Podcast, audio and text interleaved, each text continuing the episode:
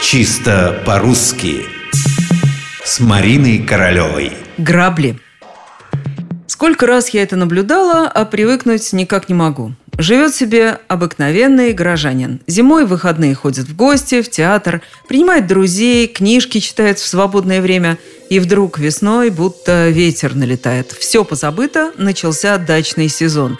Ни театров, ни книг уже не надо. Это все потом, до осени подождет, а сейчас в электричку и вперед на грядки – Дорога на дачу – это еще цветочки. Самое главное ждет там, на участке. Где посадить, что посадить, в какое время, а потом поливать, полоть и, наконец, вот он, сладостный момент – собрать урожай.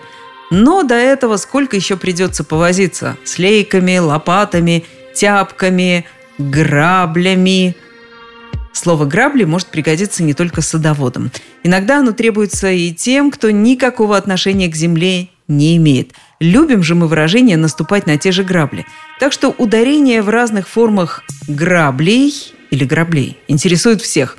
Уж не знаю, обрадую я вас или разочарую, но никакой интриги в этом слове нет. Ударение во всех формах неизменно остается на первом слоге. Граблям, граблями, о граблях.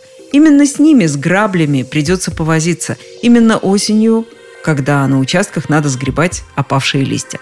Многие, правда, откладывают до весны, но и весной не обойдешься без них, без граблей. Но вот здесь, собственно, и возникает единственный вопрос. Без граблей или без грабель? Недавно переизданный словарь ударения Резниченко лишь подтверждает норму, которую раньше зафиксировали почти все в словаре.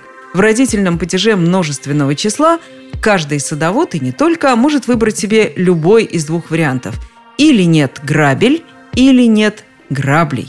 Вот у вас, к примеру, нет грабель, а у соседа нет граблей.